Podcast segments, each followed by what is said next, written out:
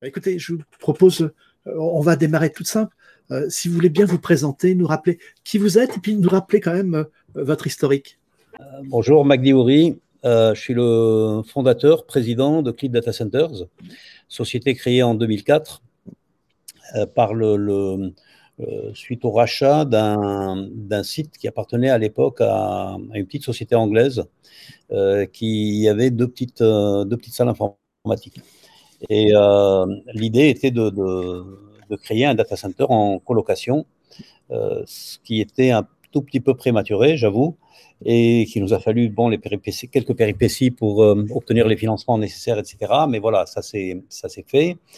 la, et à l'époque, je l'avais créé pour, euh, pour principalement héberger une de, une filiale en fait, pas une filiale, pardon, une autre société dont j'étais actionnaire, euh, qui se retrouvait en difficulté parce qu'elle était dans les télécoms et c'était à la suite des, de l'éclatement de la bulle télécom, etc. Euh, et c'était donc une, une, une façon d'optimiser les coûts d'hébergement de, tous ces gros euh, switches télécoms que, utilisés dans cette société. Euh, ça a été créé sur le parc technologique de Sophia Antipolis et euh, tout le monde cherchant des solutions qu'offrait ce, nouveau projet. Les choses ont évolué très vite et nous avons donc été confrontés très très rapidement euh, au besoin d'agrandir les salles qui existaient déjà dans cette, euh, dans cette acquisition qu'on a faite. Euh. Tant et si bien que rapidement, on s'est rendu compte que ça, n'avait pas de sens de continuer à agrandir ces salles par petits bouts de, quelques dizaines de mètres carrés chaque fois. Et nous avons pris un, pari entièrement inverse, à savoir de, fermer complètement ces salles et de construire un nouveau bâtiment, puisqu'on avait sur ce, site un terrain où il y avait encore du, droit à construire, euh, ce qui a donné l'immeuble qui est derrière, euh, moi, là, s'il est vu par euh, tout le monde, qui est le DC1, donc notre premier site dont on a commencé la construction fin 2007 et qui a été livré quelque part en 2009, et qui était un peu le début de l'histoire. Donc, au début, la colocation se faisait d'une manière un peu, euh, un peu déstructurée, je dirais, je disais, euh, dirais parce que c'était un peu comme ça, les débuts de tout, tout le monde balbutiait un peu, il n'y avait pas de choses standards au niveau des, des prospects, des clients, ils n'avaient pas de demande en particulier à part mettre leur serveur quelque part euh, de sécure et, et où ils n'auraient pas de, coupure, etc., avec des réseaux quand même dignes de ce nom. Et, très vite, donc à partir de 2009, c'est là où nous considérons que l'activité de, colocation et l'activité de Clit Data Centers a démarré comme elle est euh, aujourd'hui. Aujourd'hui, Clit Data Centers euh, euh, a comme objectif de mailler tout le territoire en, déployant des data centers régionaux principalement de taille à peu près intermédiaire.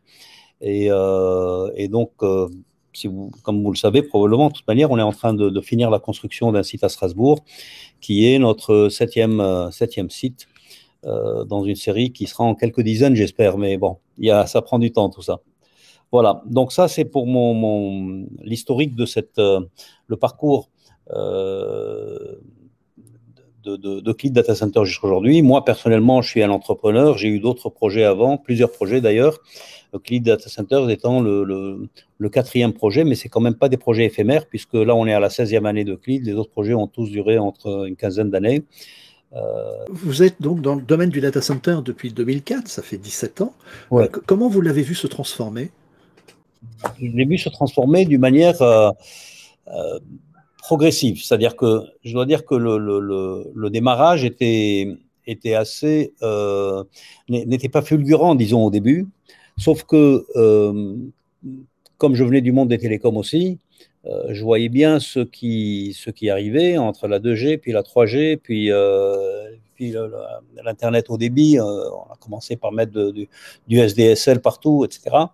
Bon, il y a eu une vraie accélération à partir, je dirais, des années 2010. Il, où on, a, on, a, on est rentré dans une phase plus, plus, plus, plus structuré, plus rapide euh, de la transformation numérique euh, de, pas des entreprises, mais de toute notre société quelque part. D'accord?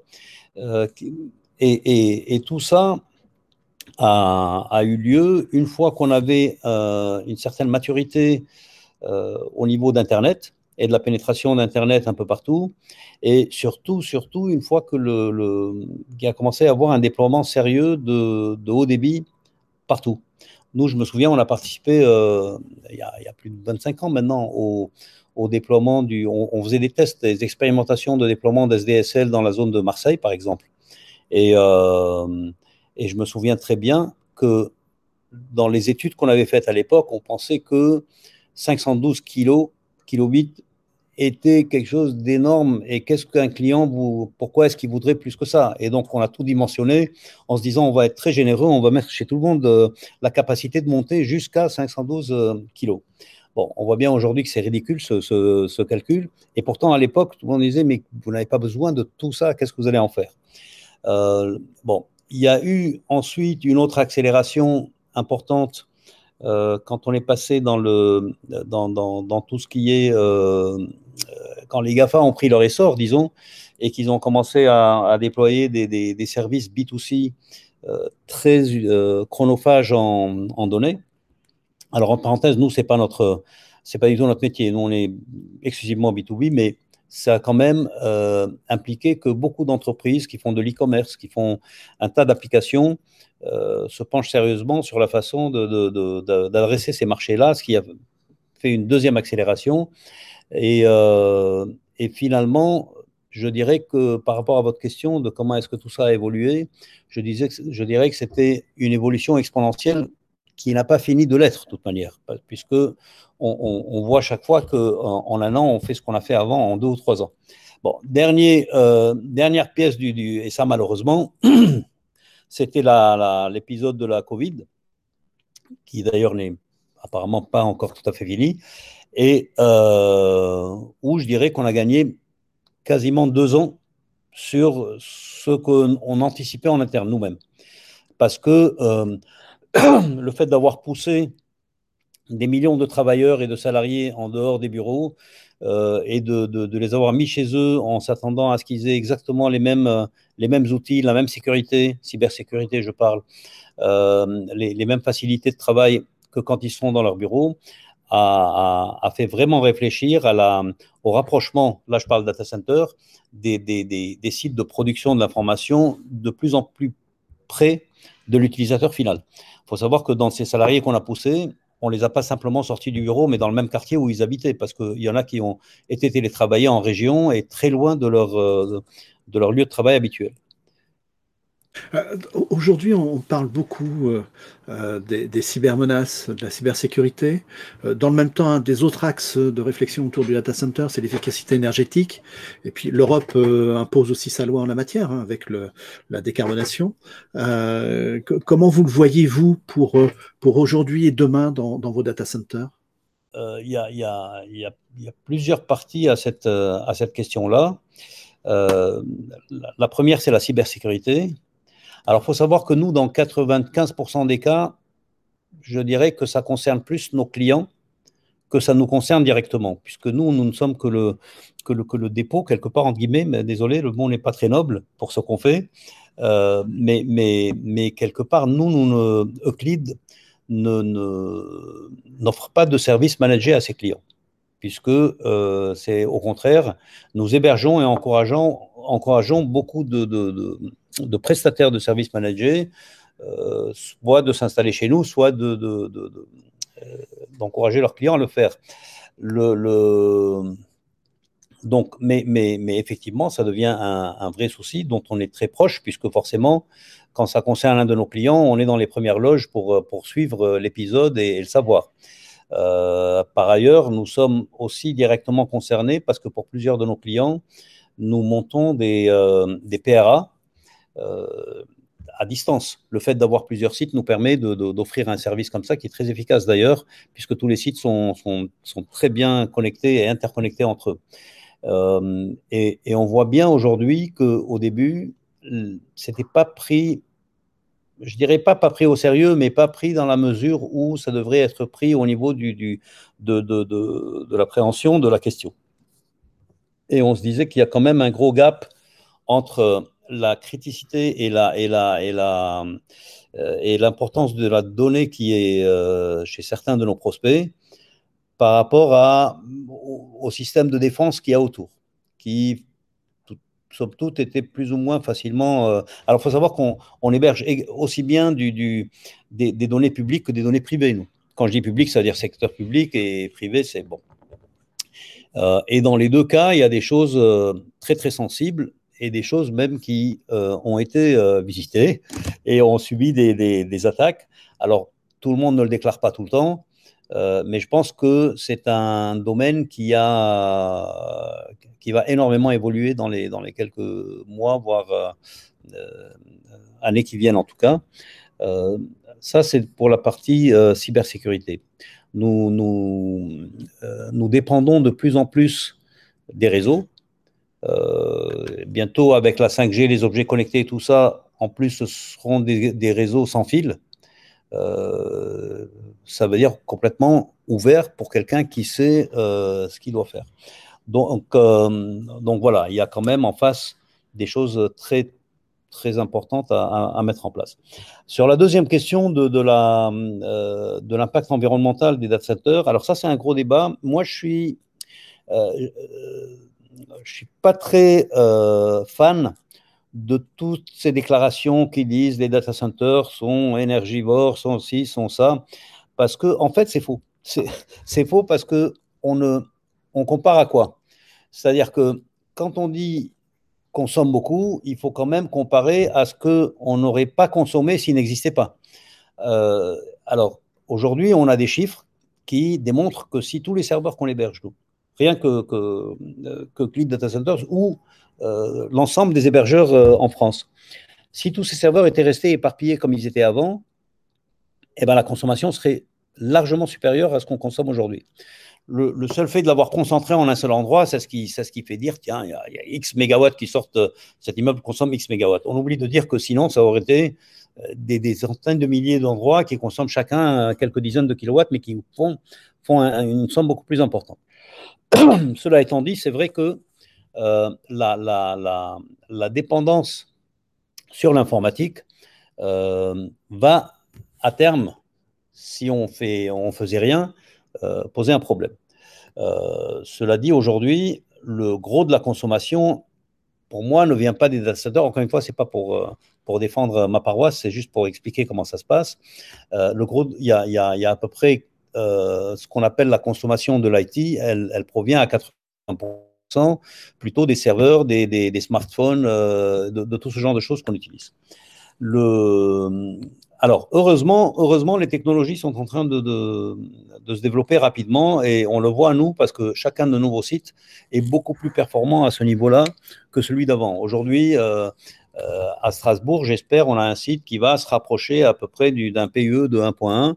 Euh, donc, on est, on est vraiment, on s'approche de la ligne où, à part réduire la consommation des serveurs eux-mêmes, eux-mêmes, il n'y aura plus grand-chose à faire, hein, ou éteindre la lumière après.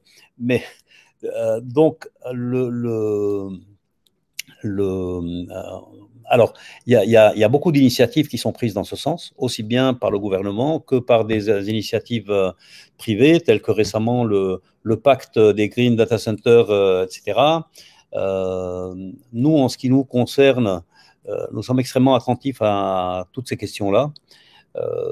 alors, évidemment, il y a une partie qu'on voit, mais c'est normal un peu au début, de greenwashing, on, fait des annonces, des choses, mais je pense que dans, la globalité, si je regarde sur toute la France, euh, la, globalité de, chez nous en tout cas et tous nos confrères, euh, la consommation, euh, les ratios sont en train de beaucoup s'améliorer et très vite d'ailleurs.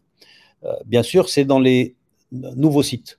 Les anciens sites, surtout les sites en plein Paris, etc., c'est une autre histoire parce que les immeubles euh, n'étaient pas faits pour. Mais, euh, mais, quand on voit par exemple que dans le, pacte euh, Green Data Center, il y a un engagement d'atteinte de certains ratios d'ici 2030, d'ici 2035, etc., on voit bien que même ça, ça va être adressé d'une manière importante. Après, après, il faut savoir aussi que aujourd'hui, la, le, l'utilisation de l'informatique est en train de progresser à un ratio nettement plus élevé que la progression de la consommation électrique, ce qui est aussi un bon, un, bon indicateur. C'est-à-dire que je pense qu'on a multiplié par, par 10 euh, l'utilisation euh, de l'informatique, alors qu'on a multiplié que par 3 l'utilisation de l'énergie. alors, forcément, c'est beaucoup de multiplier par 3, mais en même temps, c'est parce qu'on a multiplié par 10 nos besoins de, de, de calcul et autres. Euh, moi, je suis de nature optimiste, donc je pense qu'à terme, ce problème n'en sera pas un. Mais euh, s'agissant de, structures plus ou moins lourdes, d'immeubles, de, systèmes euh, lourds et d'investissements importants, Bon, je pense que ça va prendre, euh, c'est pas des boutons qu'on pousse et puis on passe tout d'un coup du jour au lendemain à quelque chose qui est consommé à quelque chose qui ne consomme pas. Mais dans l'ensemble, c'est un, et je parle d'ensemble parce que tout est, c'est toute une chaîne, c'est-à-dire que les, les, les, les, batteries deviennent plus intelligentes et, et, et moins consommatrices. Les, systèmes de clim aussi, les serveurs eux-mêmes aussi, tous les producteurs principaux de, de, serveurs informatiques sont en train d'améliorer de plus en plus euh, l'efficacité euh, de leurs serveurs. Je me souviens, on parlait tout à l'heure de, de, la naissance euh, de des, on avait des clients qui achetaient des serveurs dans des, euh, je sais pas, dans des lots comme ça, où, c'était carrément, on pensait que c'était des radiateurs, c'est-à-dire que ça, pour 10% de calcul, il y avait 90% de, chaleur, alors qu'aujourd'hui, on est plutôt dans le schéma inverse. Tout à fait. comment vous voyez l'avenir? Alors, est-ce qu'il y a des technologies qui vous, qui vous sourient ou des choses qui vous font peur? Des technologies qui, qui me sourient, je dirais que toute nouvelle technologie, si elle est avérée, nous sourit, bien sûr. Et, d'ailleurs, c'est un des, un des challenges des opérateurs de data center, entre autres, euh, dans le sens où, euh, quand on fait, des, on fait des investissements importants, euh, je pense que nous, aussi bien que tous nos confrères qui sont dans une logique de, de, de, de développement, on investit chaque année plus que notre chiffre d'affaires en, investissement. C'est énorme. Euh, et aujourd'hui, on est dans une, dans, dans, une période où la technologie est en train d'avancer à très grands pas. Donc, quand vous faites un investissement lourd, l'idée de se dire est-ce que dans deux ans ce sera obsolète parce qu'il y aura quelque chose qui va complètement détrôner ce système qu'on est en train de mettre en place, fait vraiment réfléchir et fait bon. En même temps, on veut pas essuyer de plâtre, on veut pas être les premiers à tester quelque chose. Euh, on le fait, on le fait partiellement déjà sur des sites où il y a des choses qui tournent et on prend une nouvelle salle et on se dit tiens on va tester ça dessus. Euh, mais euh, mais d'une manière générale, aujourd'hui, par exemple, on parle beaucoup de, nouvelles technologies de production d'énergie. Euh, on parle d'hydrogène, on parle de, tous les nouveaux systèmes qu'on voit fleurir à droite à gauche, on parle de biomasse maintenant, on parle de... Bon, euh, on, est, euh, on est sensible à tout ça, bien sûr. après, la difficulté, c'est que, contrairement à, un data center privé, qui appartient à une seule organisation, on fait de la colocation. Et, le problème des nouvelles technologies, quand il s'agit de les, de les rapprocher de la salle informatique, c'est qu'il faut que tout le monde adhère. Si je prends l'exemple, par exemple, des, des, serveurs immergés, euh, on peut pas se lancer dans, on peut pas mettre des, des bacs à huile euh, et puis dire à tous les, à tous nos, nos, prospects, mais surtout nos clients, bon maintenant les gars, il faudra vous débarrasser de ces serveurs et les remplacer par des serveurs qu'on peut immerger parce qu'on va être beaucoup plus efficace énergétiquement. Euh, voilà. Mais à part ça, je trouve que les, les, les, avancées sont, sont, quand même euh, très intéressantes. Et je pense que notre façon de, de travailler va complètement changer d'ici peut-être une vingtaine d'années. On n'aura plus ce type d'infrastructure. De, Donc, et, c'est un peu ça qui me fait peur quelque part. C'est-à-dire, si vous voulez, c'est de dire, bon, tous ces investissements-là, si on n'a pas le temps de les amortir et qu'il faut changer avant, eh ben, faudra, faudra l'accepter, quoi, quelque part.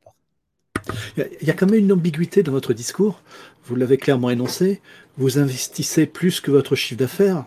Comment, comment une économie de data center peut être rentable? Alors ça, c'est c'est pas du tout euh, c'est pas du tout contradictoire parce que euh, dans les data centers, il y a quand même euh, une, une on fait de l'immobilier quelque part. On achète des terrains, on construit des immeubles. Donc cette partie-là ne s'amortit pas sur trois ans ou cinq ans comme un projet euh, commercial. Euh, bon, là, on a des amortissements. On, est vraiment dans un métier où il faut accepter d'être dans le moyen à long terme. on n'est pas du tout dans du, métier où euh, dans trois ans, il faut avoir récupéré sa mise et recommencer ailleurs. Ça ne marche pas comme ça. C'est 15 à 20 ans, d'une manière générale, pour, pour, les, infrastructures lourdes, pour le bâtiment, pour tout ça.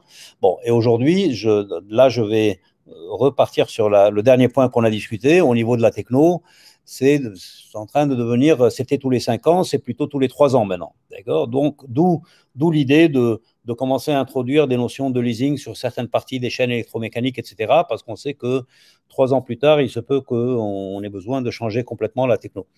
Euh, donc, effectivement, on n'approche pas de la même manière les deux. Euh, euh, quand on parle de rentabilité, dans le coût de ces immeubles, alors c'est en trésorerie, bien sûr, que c'est que c'est lourd, mais, mais au niveau des, des, comptes de, de, rentabilité, et eh ben aujourd'hui, ça, ça, ça, reste rentable, bien sûr. Mais c'est rentable à condition de partir sur du long terme. C'est un peu comme si vous deviez acheter un appartement pour le louer. Si vous attendez à ce que trois ans après, le gars vous ait payé le truc, il faut nous dire où et on ira tous acheter dans le même immeuble. Quoi. Mais d'une manière générale, euh, c'est des, des, retours sur investissement qui sont, euh, qui sont lourds et qui sont longs.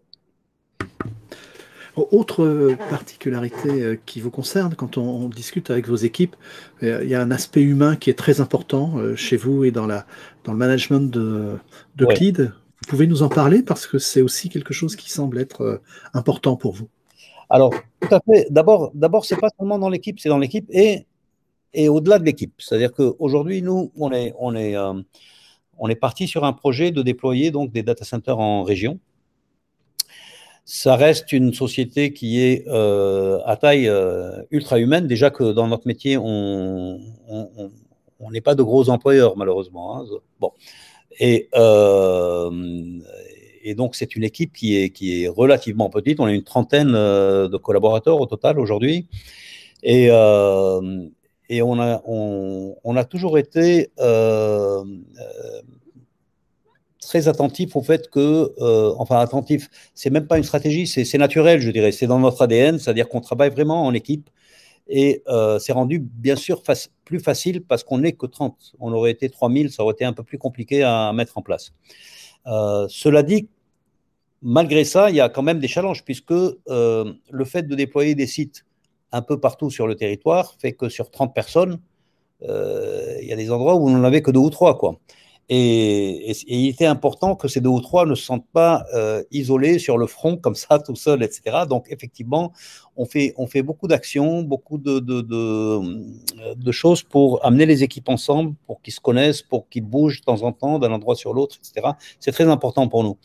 Euh, aussi important que cela, c'est notre relation avec nos propres clients et je dois dire que c'est un marché qui est différent du marché parisien dans le sens où euh, il, est beaucoup plus, plus personnalisé. Aujourd'hui, en région, euh, nos clients s'attendent à être accompagnés, s'attendent à avoir un partenaire, entre guillemets, quoi, euh, s'attendent à avoir un, prescripteur, c'est-à-dire le, nombre de clients qui viennent nous dire Ouais, j'ai cette problématique, est-ce que vous connaissez quelqu'un qui, qui, peut me la résoudre, etc. Euh, donc on fait un peu en, entremetteur, quoi, en, tenant à rester neutre, bien sûr. Euh, et euh, alors que par exemple, moi j'ai connu dans d'autres pays de, de, de, gros data centers où personne ne vous connaît, vous connaissez personne. Vous rentrez, vous avez tout votre système d'accès à votre B, puis c'est tout. Quoi. Mais c'est une autre logique, c'est pas meilleur ni pire, ça répond à un besoin. nous, le besoin, il est de, d'être toujours présent, quel que soit le, le, moment. Donc c'est vrai que euh, ce que vous dites est très vrai, c'est-à-dire que d'abord les équipes se sentent très proches, elles se sentent aussi concernées de la réussite des projets de, de nos clients, au lieu de se dire bah, finalement c'est une relation euh, client-fournisseur, nous tant qu'on a fait notre métier et qu'on lui a livré euh, à ce client ce qu'on est obligé de lui livrer, après c'est ma foi son problème. non, et, d'ailleurs ça forme ce qui est la partie euh, un peu euh, vertueuse de l'histoire, ça forme un peu des, mini-communautés, nos sites, là où on les installe. C'est-à-dire finalement, on réalise que les clients finissent par se retrouver, se connaître. On les aide un peu en, organisant des, événements sympas, des, choses comme ça. Ils échangent entre eux et finalement, ils finissent par collaborer ensemble et travailler ensemble.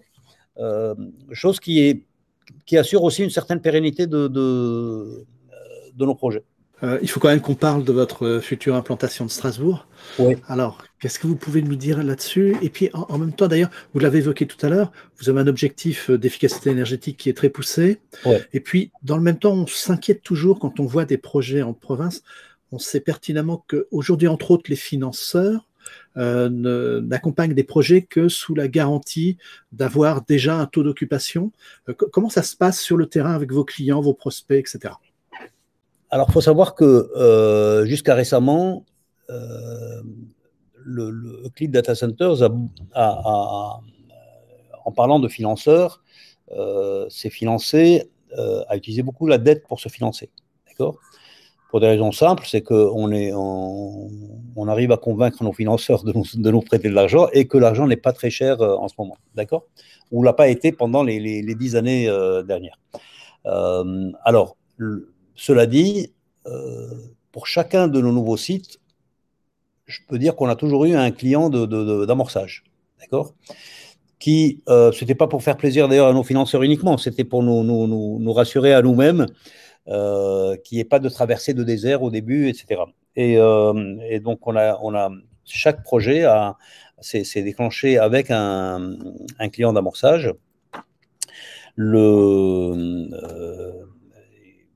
et ce qui a pas mal aussi incité les financeurs à, suivre.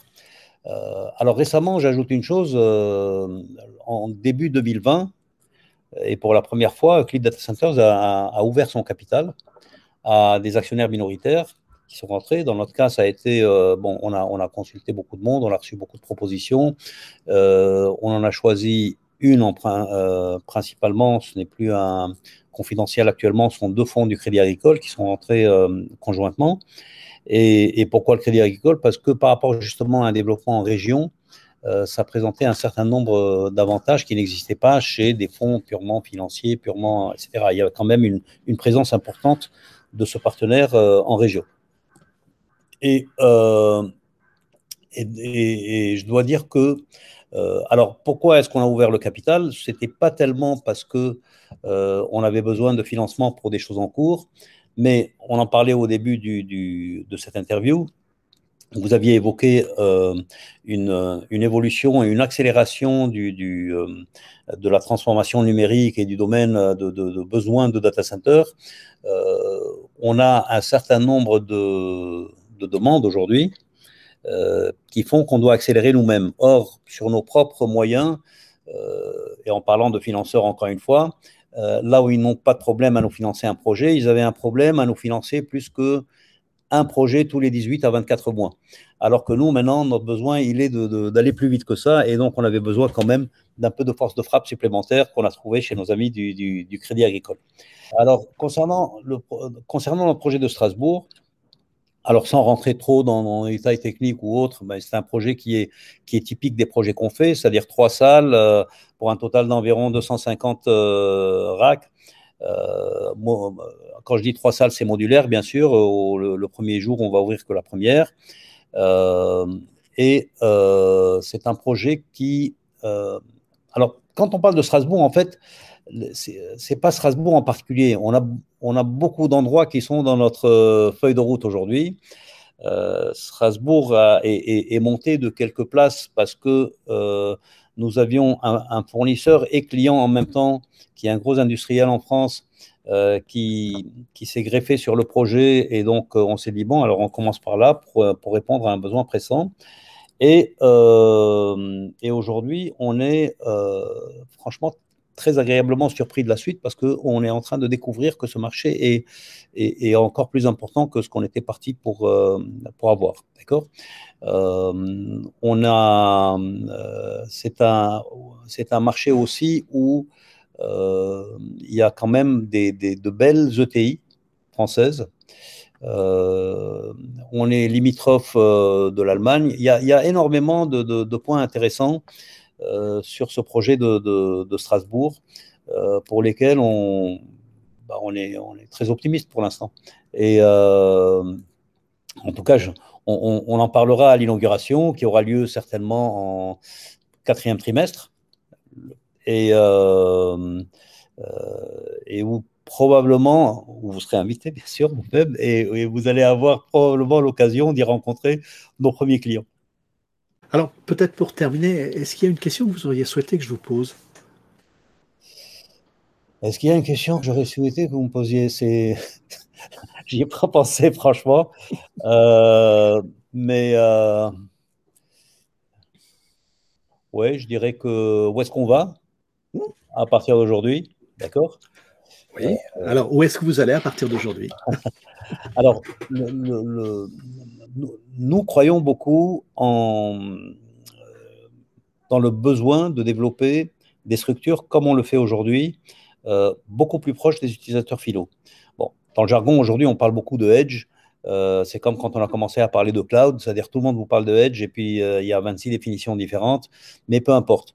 Euh, tout le monde est d'accord sur une chose, c'est euh, on, ne pourra pas conserver un modèle monolithique où toutes les données sont collectées très loin, doivent toutes remonter vers euh, un point central et toutes redescendre de nouveau avec la réponse vers le point d'origine. on a vu exactement le même schéma se passer avec la fibre optique, par exemple, où au départ, ce sont surtout les grosses métropoles, Paris, Francfort, Londres, etc., qui ont été fibrées. Et euh, quelques années après, on s'est rendu compte que finalement, c'était bien, mais ce n'était pas assez bien. Et qu'il fallait euh, amener la fibre partout. Euh, nous, notre, objectif, c'est de couvrir tout le territoire. Aujourd'hui, dans la phase 1, c'est de, pouvoir dire on est au maximum à moins de 200 km de n'importe qui en France. je pense que ce 200, il va pas mal bouger et, il va se être divisé par deux, puis pas encore par deux, etc. Euh, alors, ce que nous ne savons pas encore, c'est à quoi ressembleront les sites quand il faudra, au lieu d'une vingtaine, en avoir 200 ou 500 ou 2000, euh, parce qu'ils seront probablement plus petits. Euh, ils seront peut-être, il y a tout un débat maintenant, est-ce qu'on aura besoin de faire des sites en, en, tier 3 ou 3 plus ou 4, etc. si jamais on, a, on, réplique toutes les données sur des dizaines de sites qui sont peut-être moins, moins résilients, mais, mais beaucoup plus résilients si on considère qu'ils font partie d'un cluster euh, où c'est des dizaines de sites qui tournent ensemble pour la même, la même chose. Voilà, c'est là où on va aller.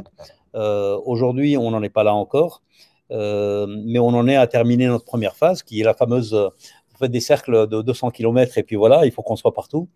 Et, et puis j'espère que qu'on aura raison. Moi, je, moi, j'en suis convaincu de toute manière.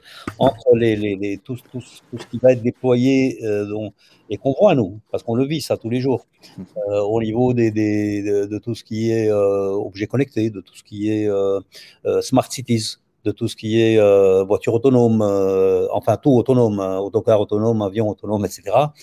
je pense qu'il y a du, du, du, du taf de, pour tout le monde d'ailleurs, pas seulement pour nous.